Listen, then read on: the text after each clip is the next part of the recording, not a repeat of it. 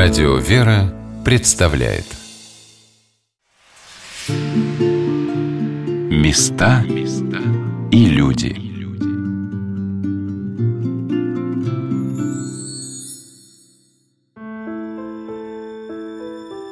Сегодня на «Волнах Радио «Вера» мы рассказываем о храме святых мучеников Флора и Лавра в селе Ям, в котором создан замечательный музей, посвященный новомученикам Домодедовским – Сейчас в их сон входит 25 святых, пострадавших в годы гонений на русскую православную церковь. В числе этих прекрасных, святых людей, проявивших свою веру и преданность Богу своей жизнью, своей мученической кончиной, схиегуменя Фомарь Марджанова, основавшая Серафимо-Знаменский скит недалеко от города Домодедово, где был построен замечательный храм в честь иконы Божией Матери Знамения и создан женский монастырь, в котором подвязалось 33 сестры, посвятившие себя служению Богу.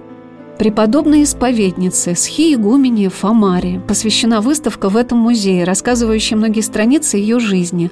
Куратор музея Александр Семенихин рассказал, как стало возможным найти потомков матушки Фомария благодаря архиву ее брата, известного грузинского актера и режиссера Кате Марджанишвили – Вдруг в этих материалах, которые не имеют отношения никакого, попадается записная книжка этого Константина Константиновича Марджинишвили. И там адреса всех грузинских родственников, то есть всех других родственников, которые остались в Грузии от других братьев и сестр, оставшихся матушки Фомари. И я с этой записной книжкой поехал в Грузию по этим квартирам. Причем там все эти адреса тоже 70-х, 60-х годов. И практически в каждом доме живут потомки вот этих людей. И нам сразу открылись архивы архивы, там письма матушки Фомари к своим родственникам, семейные там фотографии, которые неизвестны. И вот частично мы их здесь представляем. Портреты членов семьи и так далее. Очень много материалов разных здесь мы можем видеть. Они здесь частично только представлены.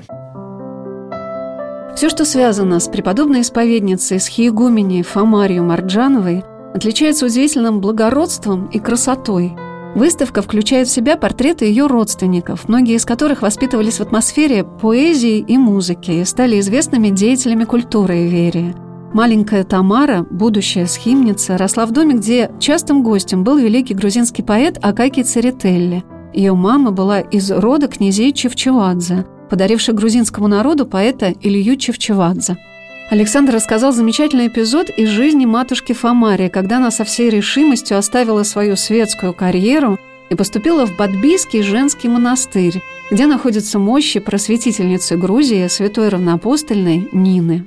Матушка закончила тоже вот такие новые интересные сведения. Она закончила Закавказский девичий институт благородных девиц имени императора Николая I. И потом, после окончания, она сразу же отправилась поступать в Тифлисское музыкальное училище. Тифлисское музыкальное училище, это как раз был 1886 год. Приехал в Тифлис, в Грузию, открывать известный русский композитор, пианист Михаил Михайлович Ипполитов Иванов вместе со своей женой, оперной певицей Зарудной. У матушки были такие колоссальные данные музыкальные, что когда она объявила о том, что она уходит в монастырь, правда, конечно, на это повлияло то, что произошло в ее семье, это смерть одной сестры, потом смерть другой сестры, потом смерть мамы, а до этого умер отец и дедушка. В общем, там в течение 7-8 лет умерло 5 ближайших родственников, которые вот ее окружали. И она, когда уже поступила в монастырь, сам Иполитов Иванов, ну это знаменитый композитор, приезжал в этот монастырь, ее отговаривают оттуда уйти, но она ни в какую. Он ей обещал карьеру в Петербурге, консерватории, но ничего не смогло отговорить от монастыря Святой Нины. На выставке в небольшом уютном зале, где проходят встречи и концерты, на большом экране демонстрируют фотографии из альбома, который составляла матушка Фомарь, будучи настоятельницей Бадбийского монастыря. Эти фотографии, это в семье сохранились матушки Фомари у некоторых родственников. Вот эти фотографии, которые на экране у нас показываются, это Бадбийский монастырь Святой Нины. Это альбом, который матушка Фомарь в 1902 году, когда она стала настоятельницей, было такое распоряжение из Синода направить фотографии монастырей. И в архиве Синода в Петербурге сохранилось очень много фотографий разных монастырей. И матушка собственноручно оформила этот альбом, каждая фотография ею подписано. Это вот был выявлен он в Российском государственном историческом архиве в Петербурге. И здесь как раз история возрождения Бадбийского монастыря. Мы передали этот альбом в Грузию. Они были удивлены, что вообще существуют такие фотографии, были очень рады. Одной из причин, в связи с которой матушке Фомаре пришлось оставить Грузию, была та, что в новом 20 веке на территории этих земель начались непрерывные погромы и нападения на православное духовенство. И матушка Фомарь просила священноначалия перевести ее в Россию. Сохранилась подлинная телеграмма, отправленная ею правящему архиерею.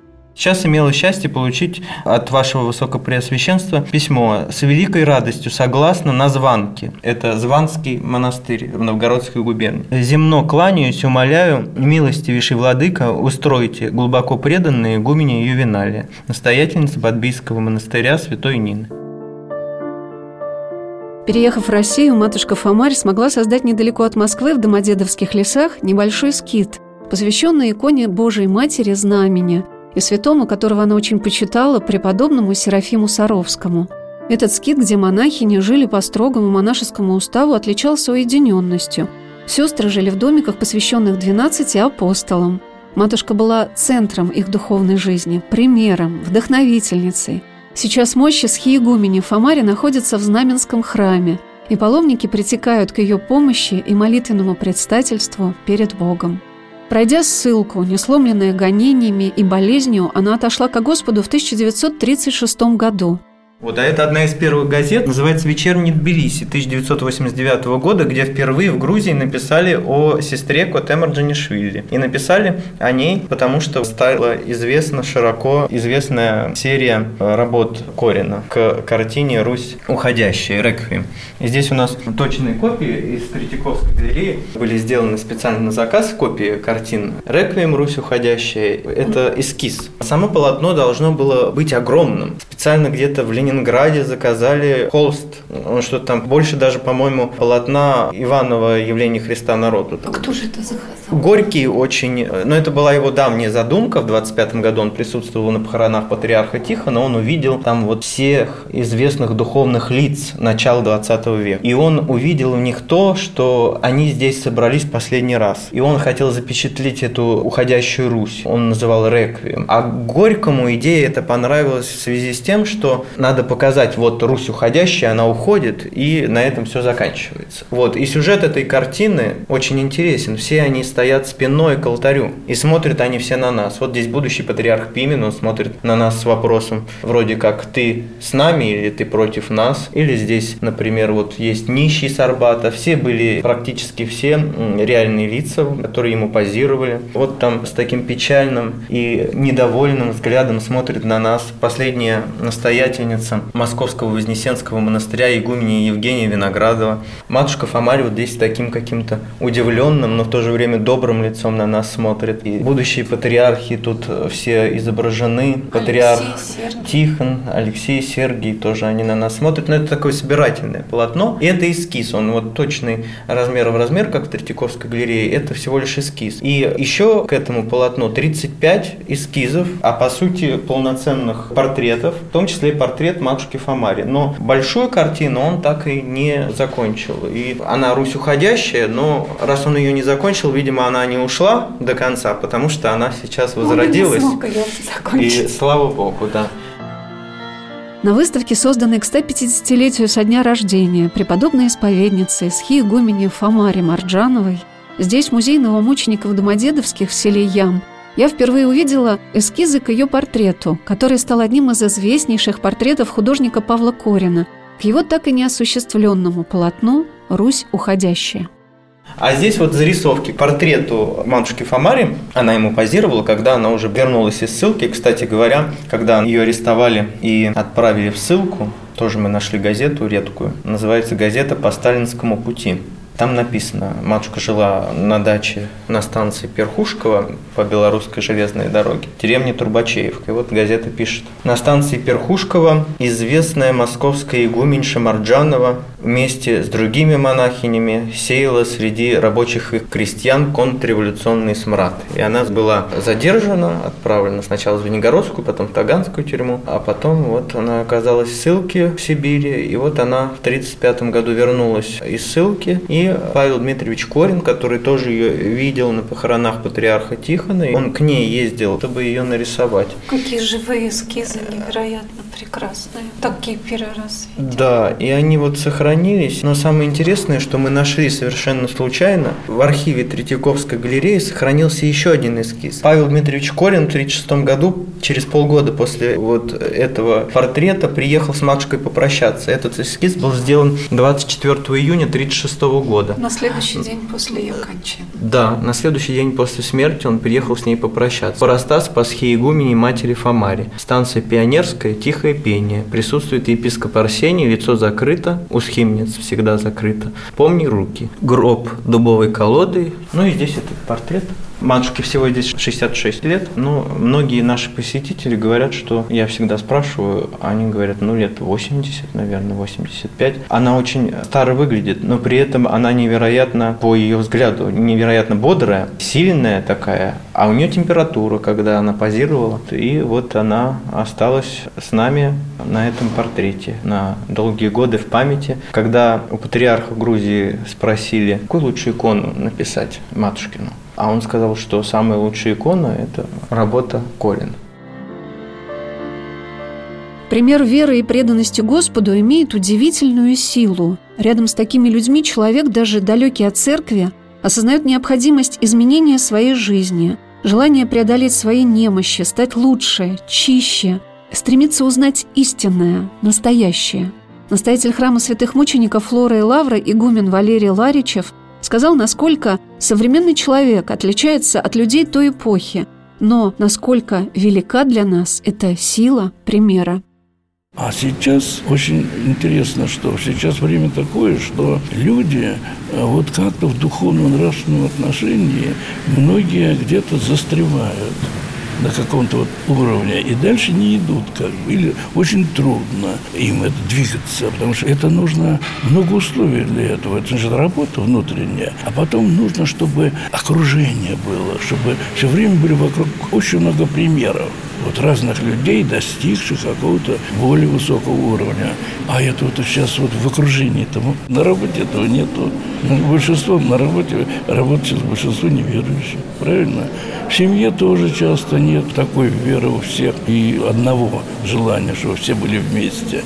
Разные какие-то направления, вот интересы разные бывают. Это не так просто. Вот поэтому я пришел к выводу, что хотя бы человек не отворачивался от Бога. Уже хорошо, если он хоть немного но скажет, Господи, помоги.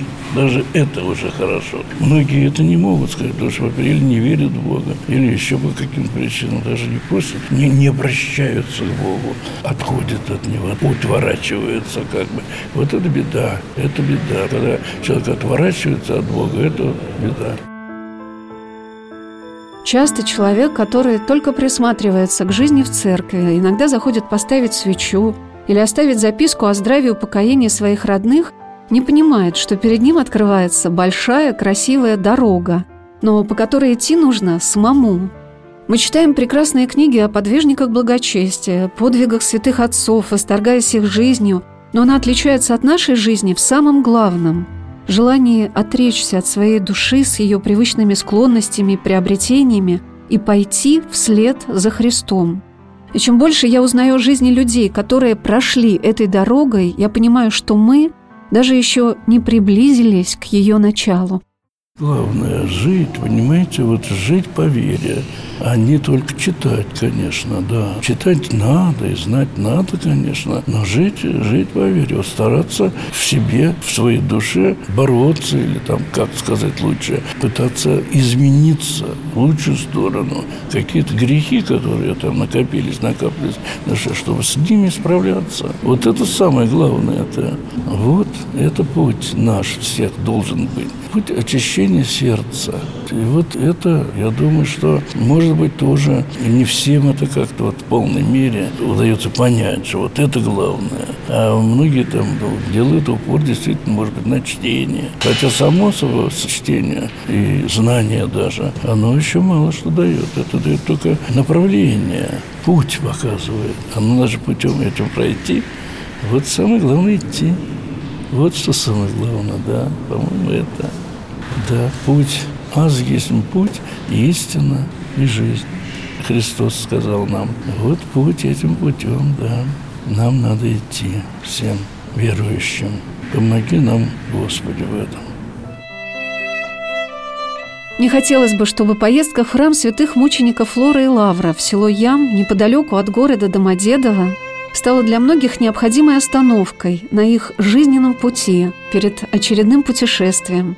Остановкой, чтобы задуматься, а верно ли ты выбрал дорогу, правильно ли составлен твой маршрут и готов ли ты его совершить. И чтобы молитва новомучеников Домодедовских стала желанным благословением для каждого человека, который, может быть, изо всех сил старается идти за Христом, несмотря на то, что все вокруг спешат в разных направлениях – а человеку всегда есть с кого брать пример и у кого учиться. Главное не пропустить в жизни эти встречи и божественные подарки. Места и люди.